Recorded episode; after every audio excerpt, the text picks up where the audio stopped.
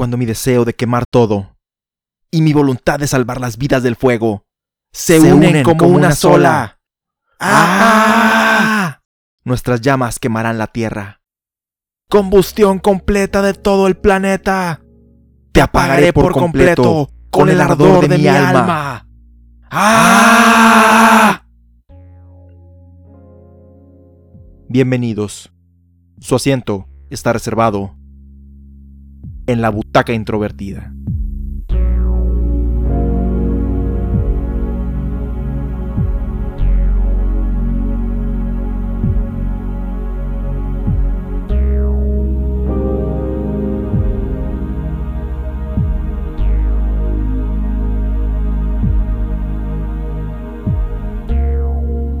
Promare es una cinta animada estrenada en el año 2019, la cual fue escrita por Kazuki Nakashina, mientras que la dirección corrió a cargo de Hiroyuki Imaishi. Protagonizada por Kenichi Matsuyama, Taichi Saotome y Masato Sakai, cuenta la historia de una sociedad que ha sufrido grandes cambios debido a la súbita aparición de personas que pueden controlar las llamas quienes han sido catalogadas por los gobiernos mundiales como terroristas, y, para combatirlos, han creado fuerzas especiales para contener sus ataques, así como escuadrones de rescate para prevenir que civiles se vean afectados por quienes ellos mismos han denominado como amenazas para la humanidad. Platinum Games es una compañía desarrolladora de videojuegos cuyas producciones se caracterizan por un par de aspectos. Estilo por todas partes e intensa acción en los escenarios de combate que ponen al videojugador, creando experiencias distintivas y memorables. Mad World, Bayonetta y Metal Gear Rising son juegos que se me quedaron muy grabados precisamente por estas razones, tanto por su jugabilidad, personajes y mundos estilizados a más no poder, música que potencializa la acción en pantalla e historias fuera de lo común, que si bien no siempre son lógicas o tienen sentido, son efectivas en su propósito de escalar los eventos a proporciones épicas. En cuestiones que competen más a este podcast, el único estudio de animación que consistentemente replica esta filosofía para crear experiencias que atrapan y estimulan al máximo los sentidos del espectador es Studio Trigger, en particular las producciones bajo la batuta del director Hiroyuki Imaishi. Imaishi ha infundido sus sensibilidades en diseño de personajes, mundos y forma de contar historias en la mayoría de los animes más estilizados de los últimos 20 años, desde Neon Genesis Evangelion, Dead Lips, Furikuri, Gurren Lagann, Panty and Stocking, Red Line, Inferno Cop, Space Patrol Luluko y Kill la Kill, por mencionar algunos. Posiblemente, el epítome de su trabajo, principalmente desde que cofundó Studio Trigger, lo podemos encontrar en la cinta que hablaremos en este episodio. De un día para otro, personas alrededor del mundo comienzan a experimentar un curioso fenómeno, en el cual pueden lanzar llamas desde diferentes partes de su cuerpo, aparentemente derivado de encontrarse en una situación de mucho estrés. Esto provoca no solamente pánico, sino también una división social, donde hay quienes se manifiestan a favor y en contra de aquellos que despliegan estas habilidades, así como la respuesta de los gobiernos mundiales por someter a este grupo de personas que controlan las llamas, denominadas a partir de este punto como Burnish. En respuesta, los Burnish hacen arder las ciudades principales de cada país, en un evento conocido como el Gran Resplandor Mundial. Treinta años después, la sociedad parece llegar a un periodo de paz, el cual se ve interrumpido de vez en cuando gracias a las acciones del grupo radical conocido como Mad Burnish, quienes son perseguidos por agentes del gobierno en turno de la ciudad de Promépolis, mientras que los incendios que provocan son contenidos por un grupo conocido como Escuadrón de Rescate, los cuales son llamados a la acción por un siniestro que se acaba de suscitar. Es entonces que los miembros del equipo, Aina, Remy, Baris, Lucia, Vini, el capitán Ignis, así como el novato Galo Timos, toman sus vehículos correspondientes para dirigirse al lugar, donde afortunadamente logran salvar a todas las personas que se encontraban en el edificio. Sin embargo, se encuentran con tres poderosos miembros de Mad Burnish, incluido su orgulloso líder, Leo Fotia. Después de una larga batalla, y gracias al esfuerzo colectivo de todo el escuadrón de rescate, logran aprender a los terroristas, a quien el escuadrón de rescate entrega a los agentes del gobierno conocidos como la Fuerza de Congelación, liderados por el coronel Vulcan, con quien Galo tiene una confrontación porque les van a robar el crédito de la victoria del día. Vulcan amenaza con arrestar al joven novato, pero es detenido gracias a la ayuda del capitán Ignis. Mientras Leo Fotia y el resto de su grupo son llevados a una instalación de máxima seguridad, donde también se encuentran captivos otro grupo de Burnish en condiciones infrahumanas, Galo es condecorado en una ceremonia pública gracias a sus heroicas acciones por el gobernador de la ciudad de Promépolis, Cray Forsyth, quien además es el ídolo del joven, gracias a que lo salvó de un incendio cuando era solo un niño, y que ascendió puestos políticos gracias a su valentía, así como sus investigaciones sobre cómo contener a los Burnish.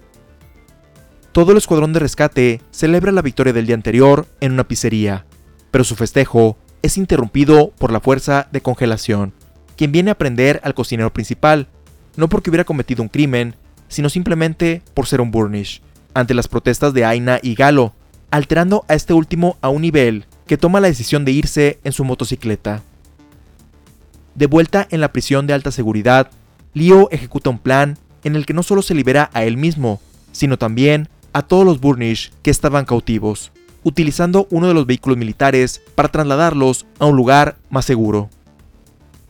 Por su parte, Aina encuentra a Galo cerca de un lago congelado, donde suele ir a relajarse en momentos de estrés, y mientras comparten el tiempo esquiando, alcanzan a ver una luz en el cielo, la cual Galo va a investigar inmediatamente, encontrando a Leo y al resto de los Burnish en una cueva, pero para su desgracia es capturado. Al despertar, se encuentra cara a cara con Leo, quien le explica que los Burnish no solo también son humanos, que necesitan comer y dormir como todos, así como que, aunque sus llamas les permiten regenerar sus cuerpos, cuando mueren se convierten en cenizas, tal y como le sucede a una joven enfrente de Galo, la cual Leo trató de resucitar con su fuego. Adicionalmente, Leo le revela que los ataques de los Mad Burnish no son para matar a otras personas, sino para crear una distracción donde los Burnish puedan escapar libremente, ya que la fundación de Cray Forsyth experimenta con ellos, dejando confundido a Galo y que después de ser rescatado por Aina, va directamente al edificio central del gobierno para devolver su medalla y preguntarle a Cray sobre estas nuevas revelaciones. Cray confirma esta información, justificando su persecución contra este grupo de personas debido a un fenómeno que lleva gestándose por 30 años, el cual, de acuerdo a su investigación, consiste en que gracias a la aparición de los Burnish, el magma en el centro de la Tierra se ha salido de control, y en seis meses saldrá disparado, cubriendo toda la superficie de la Tierra. Con la ayuda de la científica Heris Ardebit, hermana de Aina, ha logrado desarrollar una tecnología en la que utilizando la energía de los Burnish puede crear portales para llevar a un grupo selecto de personas en una nave intergaláctica a un nuevo planeta, sacrificando la vida de los Burnish en el proceso. Galo le reclama que en vez de este plan utilice sus recursos para detener el flujo del magma, pero Cray se niega, revelando su odio escondido por el joven, al golpearlo fuertemente y enviándolo a una prisión para que no interfiera con el plan. En un desierto lejos de ahí, los Burnish tratan de establecerse pacíficamente, pero gracias a la traición de uno de ellos, son nuevamente capturados por el coronel Vulcan y la fuerza de congelación, no sin antes salvar a Leo Fotia, disparándolo hacia un volcán lejos de ahí, donde el joven absorbe la fuerza del mismo y emprende un poderoso ataque contra el gobierno de Cray Forsyth. Durante este ataque, Galo es liberado por las llamas de Leo y logra reunirse con sus compañeros del escuadrón de rescate, quienes le ayudan a interrumpir el caos y llevarse al enfurecido Burnish lejos de ahí, aterrizando en el lago congelado, con la intención de calmarlo. Gracias al fuego de Leo, el agua del lugar se evapora, y súbitamente aparece un holograma que les dice que lo sigan. Este holograma resulta ser la conciencia del profesor Deus Promet, quien los lleva a su laboratorio para mostrarles que Craig Forsyth no solo era su discípulo, sino que también le robó su investigación y lo asesinó a sangre fría, para prevenir la catástrofe relacionada con el magma que no requería sacrificar a los Burnish.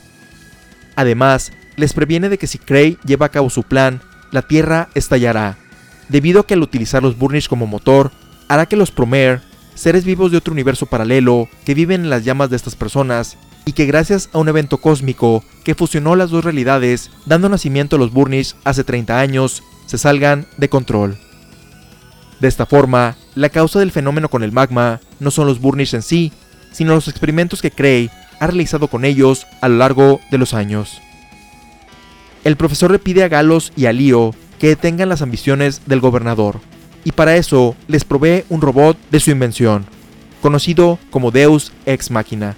el cual es impulsado por las llamas de Lío y el bravado de Galo, quienes transforman la apariencia del robot para reflejar mejor el estilo de este último.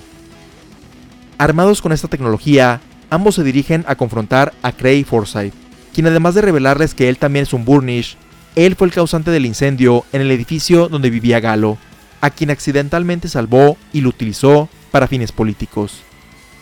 Al final, y después de una batalla de proporciones cósmicas que casi les cuesta la vida a ambos jóvenes, logran detener el plan de Cray, evitar que el magma consuma la Tierra, así como cortar el lazo de los Promer con los Burnish, efectivamente apagando el incendio en todo su universo, y mientras ambos ven hacia el horizonte en vista del futuro que les espera, la película termina.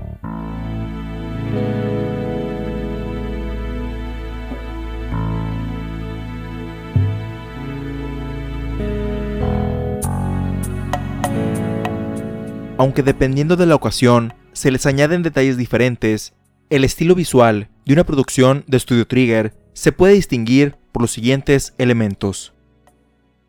Sus personajes tienen ángulos rectos que terminan en picos, lo cual transmite intensidad, dinamismo, acción y agresividad, pero que se combinan con una elasticidad que les permite deformarse libremente para darle el peso apropiado al movimiento que están realizando. De otra forma, sus diseños no serían tan visualmente atractivos, porque los seres humanos estamos programados para aceptar las formas orgánicas y redondeadas, más propias de la naturaleza, así como rechazar aquellas que se asemejan a cosas afiladas, para prevenirnos del peligro que representan.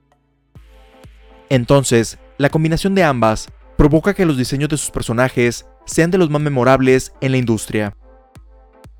Adicionalmente, no tienen reserva en combinar una animación muy detallada con una extremadamente simple en ocasiones, para enfatizar la emoción de la escena o la personalidad del personaje, ya sea en la ya mencionada acción intensa o para momentos cómicos. Tomemos como ejemplo el protagonista de Promer, Galo Timos.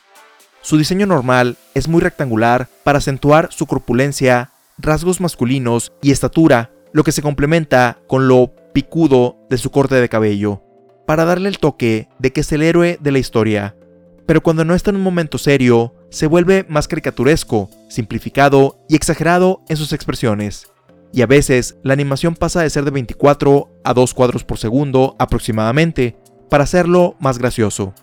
Pero es en las peleas en donde más se nota el toque de Trigger, ya que además de deformarse como los momentos graciosos, se utilizan cambios en la perspectiva de la cámara para acentuar la intensidad de lo que está pasando,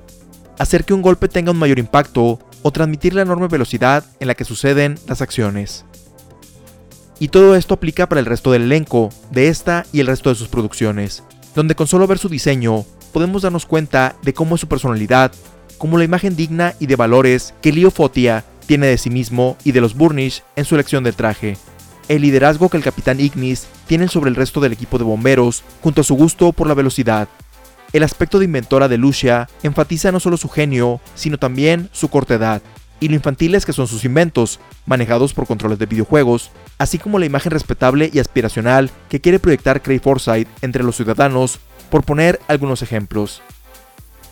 Otro ejemplo de cómo se refleja la personalidad de los personajes es en las cosas que tienen, como la introducción, donde al ver el contenido de los lockers de cada quien, nos da un vistazo a quienes son fuera de su trabajo.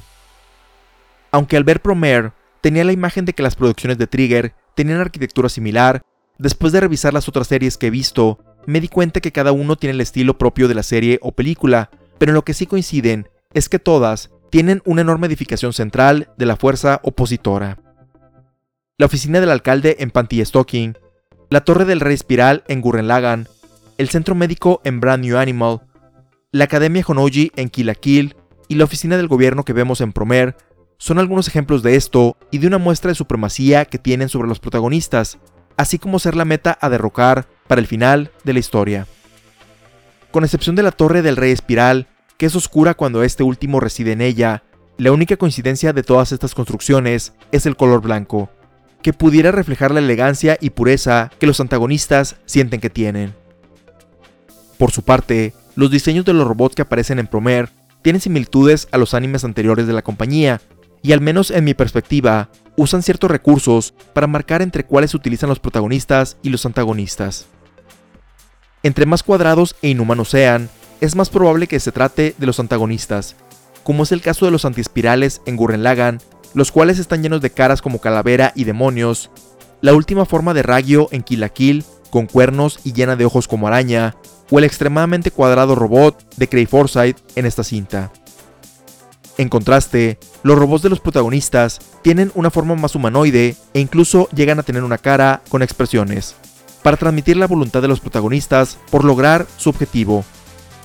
Tanto el robot Gurren Lagann y Deus Ex Machina de Promer son un ejemplo de esto. Curiosamente, cuando estaba viendo la película y vi el diseño original de Deus, se me hizo demasiado simple para lo que estoy acostumbrado en Trigger. Y justo cuando terminé ese pensamiento, Galo hizo ese mismo comentario y cambiaron la apariencia, lo cual me dio risa y me hizo meterme más en lo que estaba pasando. También creo que en Promer se utilizó esta expectativa para revelar el giro sobre los Burnish, ya que el diseño que muestran en la batalla inicial los pone como seres malignos con colmillos, pero tienen un diseño orgánico y humano, que es el lado que vemos posterior a este enfrentamiento. Si bien el siguiente es un detalle menor, la verdad me gusta mucho, y consiste en que muchas de las pantallas utilizan la tecnología GLCD, o pantallas gráficas de cristal líquido, lo cual me recuerda al Game Boy que tenía de niño, algunas laptops infantiles que solo tenían minijuegos educativos, así como la indestructible Nokia azul donde jugaba a la víbora. Además de Promer, recuerdo que este display aparece prominentemente en Kill la Kill y si no mal recuerdo, también en Panty Stocking.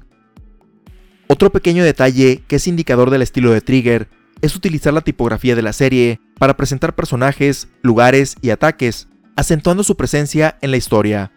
Pero, aunque este recurso también aparece en otros animes e incluso videojuegos como The Legend of Zelda, y curiosamente en las producciones de Platinum Games, Trigger los integra como parte del universo de la serie o película. Con esto me refiero a que después de aparecer estos textos, en ocasiones, cuando se gira el ángulo de la cámara, ese escrito se ve desde esa nueva perspectiva, indicando que es un objeto tangible para los personajes, e incluso puede llegar a ser destruido si hay un ataque o explosión cercana. Quizá es un detalle sin importancia, pero siento que además de estilo, se utiliza como un elemento cómico para aligerar la tensión. Pero aún y que Trigger tiene un estilo muy definido, suelen hacer ajustes dependiendo de la producción. Si me hubieran preguntado hace algunos años, añadiría que otro aspecto de su estilo eran las sombras en alto contraste y las líneas negras marcadas en el contorno de los personajes, así como el uso de colores vibrantes. Sin embargo, en el caso de Promer, podemos ver una diferencia en esto, optando por definir a los personajes con líneas de colores, sombras no tan intensas y marcadas, así como inclinarse por una paleta de colores que si bien es intensa, agarra tonos pastel para pintar su mundo. Inclusive, tanto en esta cinta como en Brand New Animal, cambia la música de J-Rock de antaño por un soundtrack más inclinado al synth pop vocal, que en mi opinión complementa igual de bien a la acción.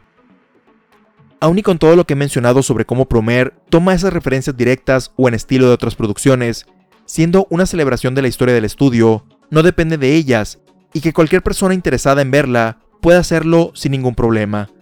Pero en caso de que si hayas visto alguna de las otras series, le añade un toque especial a la experiencia. Mi intención de enlistarlas va más en el sentido de comprender parcial o totalmente por qué pienso que el estilo de Trigger es tan efectivo y atractivo a la vista, lo que hace que cuando se anuncia un nuevo proyecto de ellos, o en su defecto en el cual colaboran, sea algo muy esperado por sus fans. Quizá a diferencia de otros episodios, no hemos hablado casi nada sobre la historia y temas de los cuales habla Promer. Y esto no significa que no tenga nada que decir sobre ella, sino que al ver la película, solidificó en mí el tipo de fórmula que utiliza Trigger en sus historias, las cuales tienen mucho que ver con la lucha de clases, razas o una combinación de ambas, y tratar de derrocar al sistema que los oprime. aunque gracias a la escena de los créditos iniciales, pensé que tomaría la combustión espontánea, el cual es un fenómeno aún no completamente demostrado sobre que las personas súbitamente arden en llamas, con el propósito de criticar lo acelerado y estresante que es el mundo actual. Pero en realidad, la historia se desenvuelve en la discriminación que la sociedad y el gobierno de la ciudad ficticia de Promépolis ejerce sobre los Burnish. La forma en que se asemeja a la vida real es como los grupos discriminados son rechazados por la mayoría. Se utiliza la fuerza policíaca para mantenerlos en control y aquello que los hace especiales se busca que se utilice no en su propio beneficio, sino para entretenimiento y desarrollo de los opresores. Aspectos similares suceden en Gurren Lagann, Kill la Kill y principalmente en su serie más reciente, Brand New Animal. Usualmente, estos temas se complementan con una explicación galáctica o sobrenatural de por qué están pasando las cosas, así como un giro argumental donde el que parecía antagonista principal se vuelve aliado, o al revés, de que un sujeto que se tenía en alta estima resulta ser el villano principal, como vemos en Promare con Cray Forsyth. Si bien creo que son interesantes los planteamientos que se ven en todas estas series, y dependiendo de cuál hablemos están mejor o peor logrados, siento que son el aspecto más débil de los mismos, comparado con el resto de los elementos. Ojo, no digo que sean historias malas, sino que por la razón que sea, no profundizan en el tema en particular como para tomarlos como referencia en una conversación al respecto de ellos. Aún así, pienso que son producciones dignas de explorar como experiencias audiovisuales estimulantes que muestran los mejores aspectos del medio, y que al analizarlos podemos comprender lo que pueden ofrecer para contar historias que tienen la acción como vehículo principal.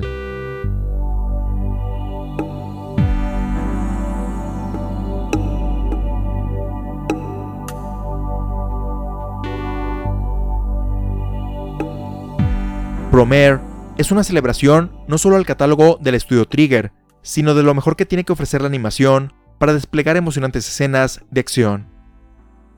Si bien algunos puntos de la trama son parecidos a la premisa de Fire Force, es difícil para mí decir si prefiero una sobre la otra, porque solo he visto un par de capítulos de la adaptación al anime de esa historia.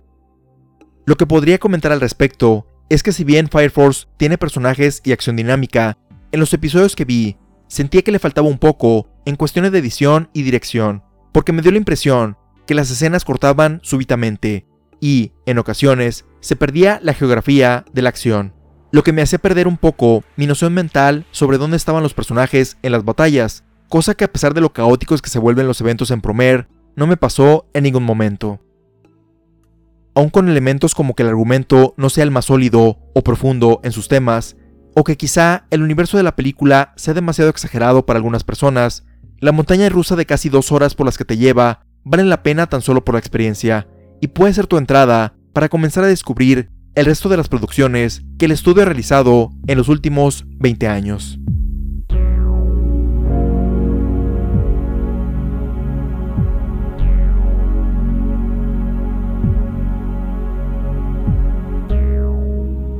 Te recordamos que puedes compartirnos tus opiniones, ideas, sugerencias y o comentarios sobre Promare o cualquiera de nuestros episodios anteriores al correo contacto arroba. También puedes escuchar todos los episodios en butacaintrovertida.com, Anchor, Spotify, Apple Podcasts, Google Podcasts, Stitcher, Overcast, Pocketcast, entre otros así como tener notificaciones de cuando se publican, suscribiéndote a nuestro perfil en esas plataformas o en las redes sociales oficiales facebook.com diagonal introvertida, instagram.com diagonal introvertida y en twitter.com diagonal introvertida. Si deseas ayudar a impulsar este podcast, déjanos una reseña positiva en Apple Podcast y compártelo con tus amigos en redes sociales. Hemos llegado al final de este episodio. Te esperamos en la próxima función, donde ya tienes tu asiento reservado en la butaca introvertida.